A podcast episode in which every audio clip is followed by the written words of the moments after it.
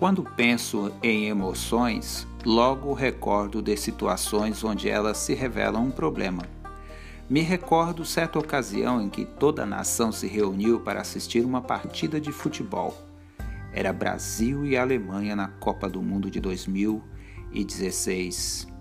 A Copa foi realizada no Brasil e por isso tinha um significado histórico e a euforia do povo era imensa.